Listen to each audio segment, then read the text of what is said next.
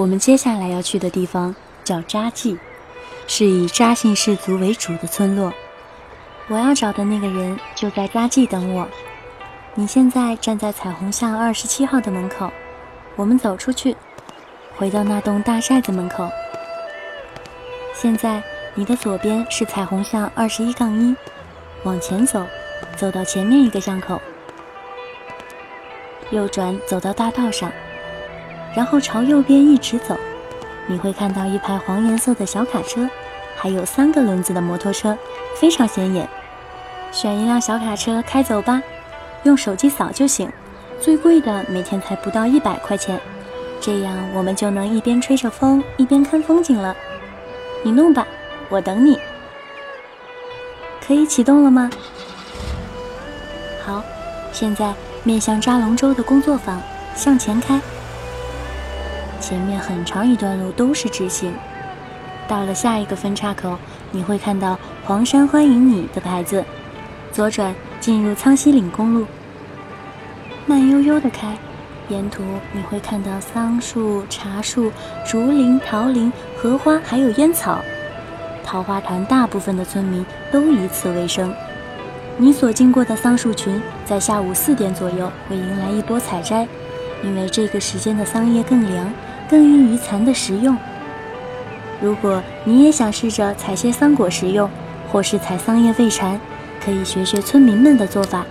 你看，他们总是盯着一个地方捡，其实是为了新叶能长得更快。运气好的话，你会碰见田间劳作的张姐，她家池塘里的荷花和藕是我见过长得最好的。如果你在七月份到桃花潭，他们也会让你尝试亲自挖藕，并用他们的秘制方法把藕炒得又脆又香。不过这个窍门我已经知道了，就是炒藕之前先放醋。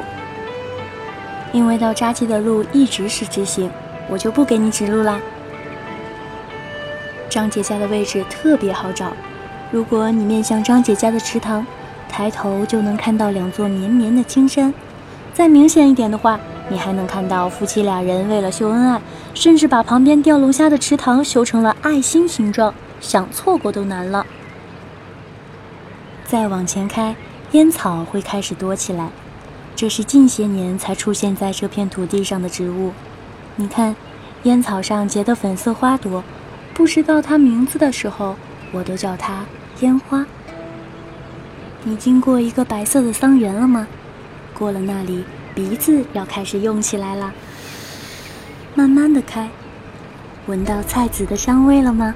如松油坊一定在你的附近，找到了吗？好，在这里停下来，我们进去看看。